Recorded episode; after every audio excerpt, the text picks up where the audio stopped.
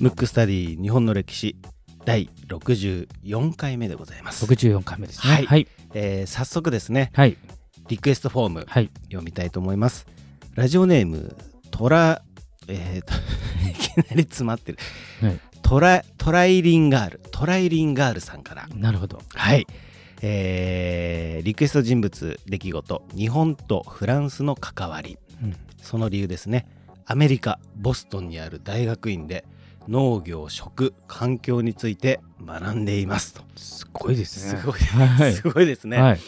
え小さい頃からアメリカ生活が長くうん。日本近代史以外のことを詳しく学ぶ機会がなかった私ですが、うん。このポッドキャストに出会ってから、はい。ますます日本の歴史のことを知りたくなりました。お、ありがたいですね。はい。嬉しいですね。通学もより楽しくなりましたうんびっくりマーク来てますから、うんリクエストの方ですが私は中学の時からフランス語を学んでいてとてもフランスの文化や歴史に興味があります、うんしかしあまり日本とフランスの歴史上の関係を知りません何か日仏関係を表す面白い出来事があったらぜひ知りたいですとなるほど。はいトライリンガールさんありがとうございますす。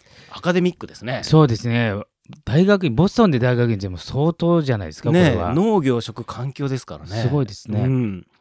じゃあちょっとあの、リクエストに多少関係するかもしれないんですけど、はい。最初用意してたのは別なんですけど、ちょっとね、はい。あの、リクエストの感じで、はい。あんまり確かにフランスと日本の関係っていうのは、はい。日本の歴史を学んでなんか感じることあります？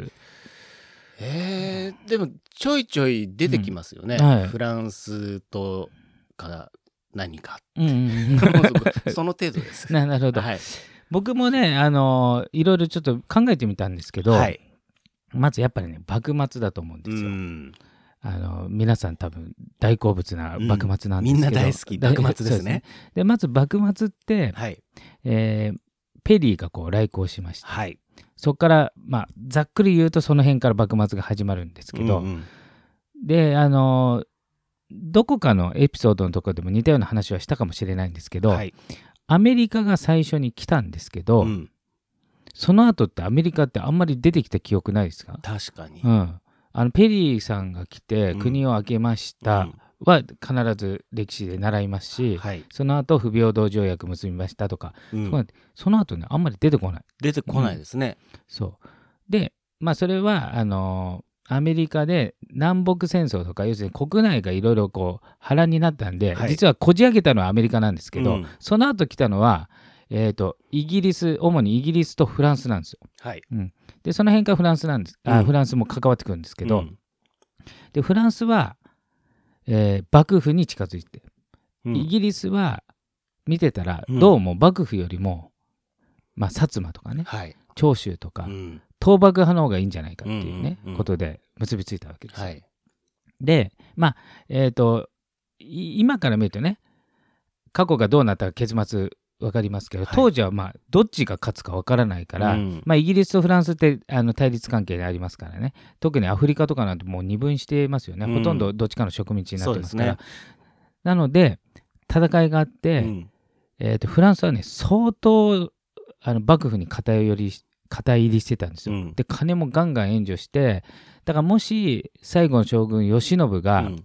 腹をくくってたらもしかしたら歴史が変わったかもしれうない、うん。んでその時のお金を大量に投入してうん。武器も大量に投入して幕府型にやった時の一部がその、えー勘定奉行って今の大蔵大臣というか、はい。えー、と財務大臣ですね、はい。あのお金を管理してた小栗幸助之助っていう人が、うん。うんそのお金を自分のところに隠したんじゃないかっていうね。はい、いわゆる徳川埋埋蔵蔵金金の話。ね、だからあのお金ってだからフランスですよね。うん。元を正せば、うんうんうんうん。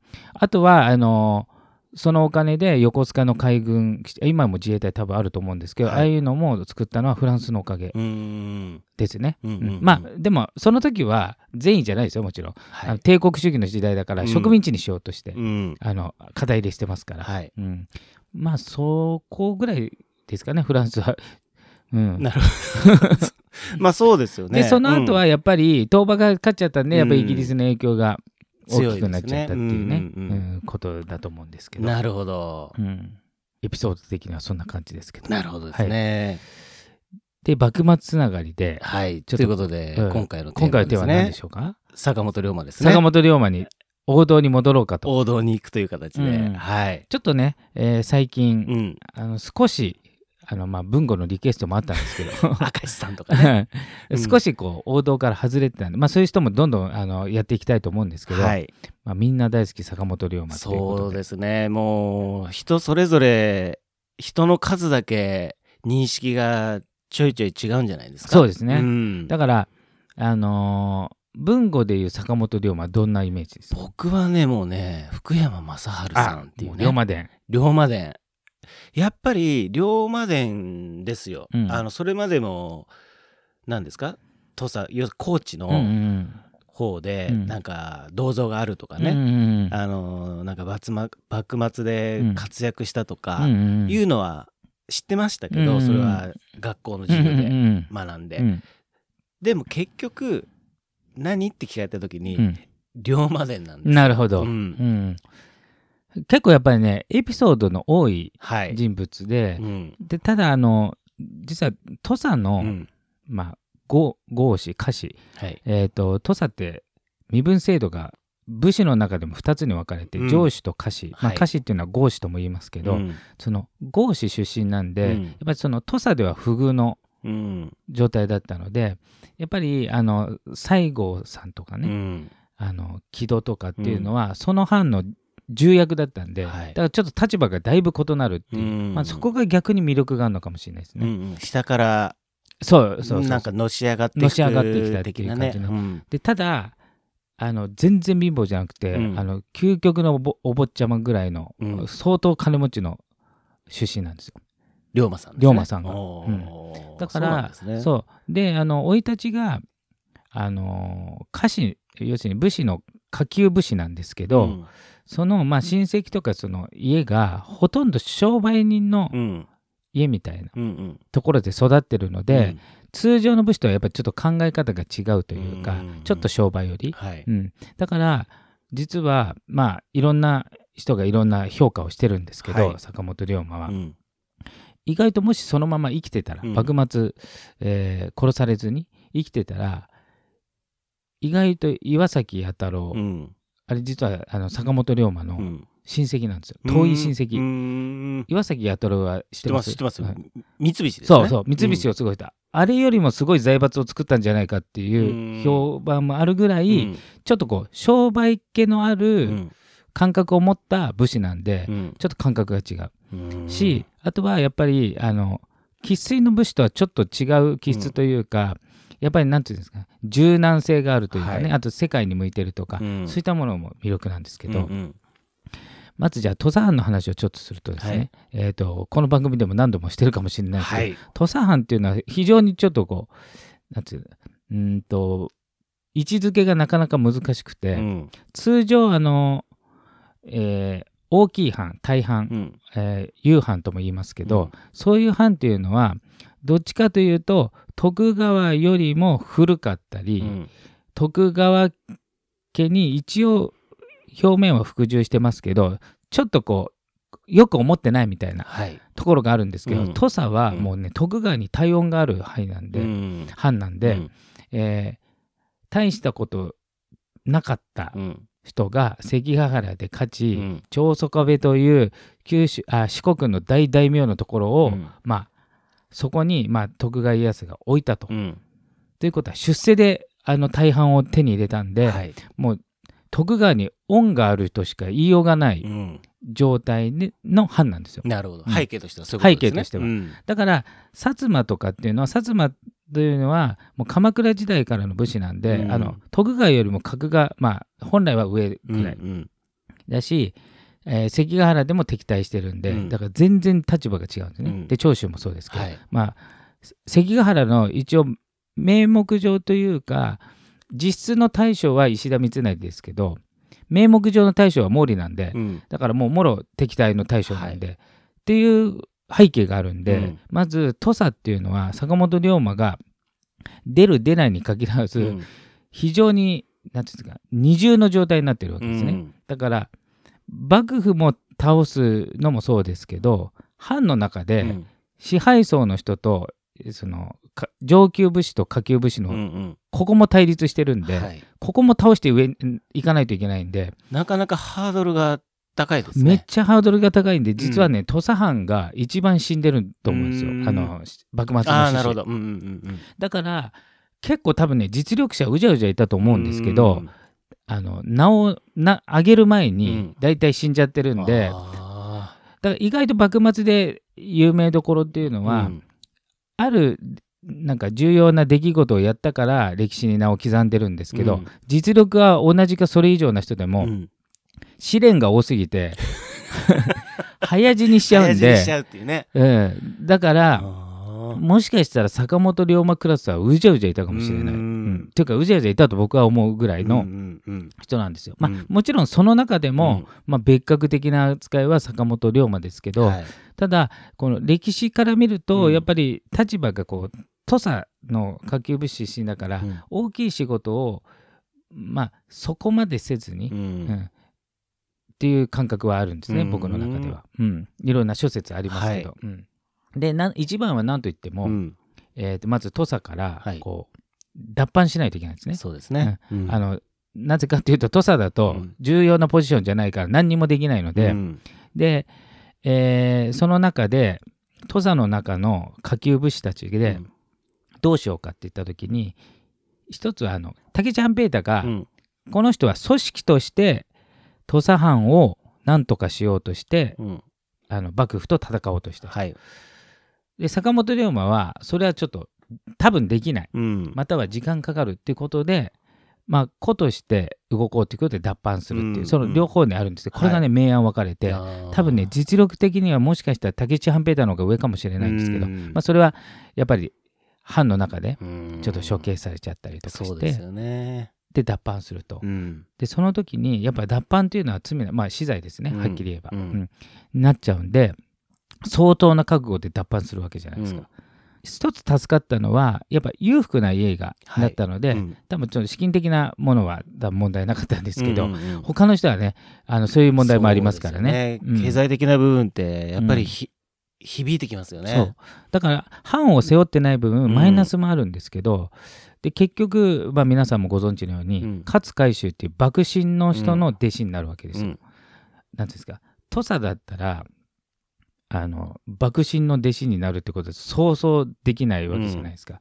あのは藩というか、まあ、全然違うから。はい。けどやっぱり脱藩なのとうん柔軟な考えもあったし、あとやっぱり師匠の勝海舟も柔軟だったっていうのも当然あるんですけど、そこで弟子になってそその勝海舟の後ろ盾で会えない人に会えたり、うんうんあの見れないものをたくさん見て、うんさらに進化したっていうことですね。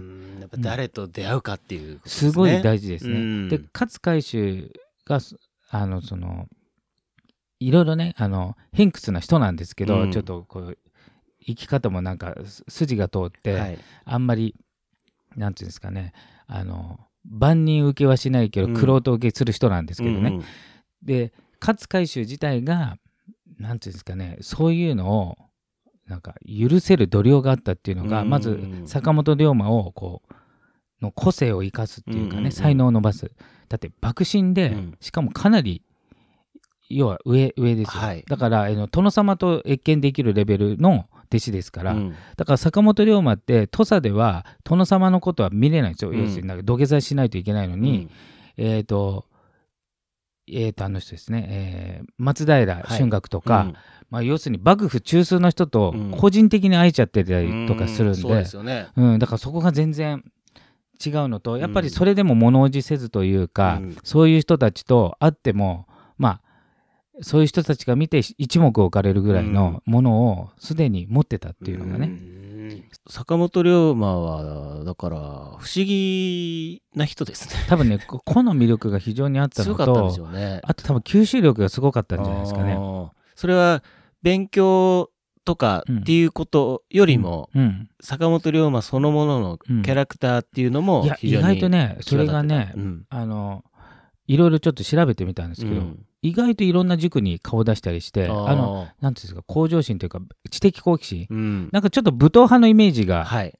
ありますよね、うん。堅実家でもあるから、うんうんうん。けどね意外とその勉強のいろんななんとか塾、なんとか塾って顔出してその当時の最先端のものを学ぼうと、うんでさらに脱藩の身で後ろ盾が勝海舟幕臣がいるんで、うん。割とこう動けたんで、うん結構見れた。うん。で江戸時代って基本的に規制の中にいるんで、はい。まあ、藩から出ちゃいけないとか、はい。あと身分制度もきっちりだからあんまり自由に見たり聞いたりっていうのは本来できないんですけど、それが割とできる立場にいたのでうん。もともとのキャラクタープラス、うん。見れる環境と、うん。さらにその好奇心っていうかあと多分勉強の頭も相当強くああーなるほど。ったのかなっていう、んんん。あと人を見る目がすごくあったので、うん。えー、とその後の活躍もすごかったと思うんですけど、うーん。なんかやっぱりこの時代の方々うはん。文武両道っていうんですか、うんうんですね。うん。うんで文武両道なんですけど、うん。基本的に剣をみんな、まあ、その時代はあの剣が一番大事なんで、武士なんでね、うん剣を極めておきながら、うん。剣を忘れて違うところで活躍するのがすごいですよね。うん。だから、えー、と剣でもだいぶすごいっていうとはい。例えば野球選手で、うん。プロ野球選手になったのに、うん。その後の活躍の方がすごいっていうのがすごいところで、はい。うん。だからあのうん幕末の武士っていうのはどっちかというとこう倒幕とかそっちの方えなんていうんですか武力討伐とかあとうん。政治に入るとかね、うん。自分が国を動かすだけじゃなくてあの彼の場合は坂本の場合は商売とか、うん。もっとなんか広範囲にその当時の人が考えもつかないようなことを、まあ、志したっていうのもすごいと思うんですよね。やっぱりもともとの出が商人というか、うんうんそっちだったっていうのも影響がやっぱりあるんでしょうね。それも非常にあったと思う。うん。でそれプラスあとちょっと奇人変人的な扱いを受けてるうん。あの人たちあのはい土佐藩の絵師の川田、えー川田さんとか、はい。あとは熊本の横井湘南とか、うん。非常に究極に進んだ人たちの話も聞けたっていうのは大きいと思うんですよ。まあ、タイミングもねあるんでしょうけど、やっぱり引き寄せたのかな。そうですね。ん。じゃあまたちょっともろもろのエピソードははい、パート2のパート2ですね。もう今日なんて今日っていうか今回はもう触りみたいなそうですね。でもあっという間に時間は経っちゃいましたね。そうですよね。はいえーなんかね、あのー坂本龍馬はやっぱりエピソードがちょっと多いということで、話の本題に行く前の前の。背景みたいな話でね、はい今回終わってしまいましたけども、えーじゃあ次回もね、はいえー坂本龍馬ということで、そうですね。はい、はい。進めていきたいと思います。えー今回のテーマは、えー坂本龍馬パート1でした。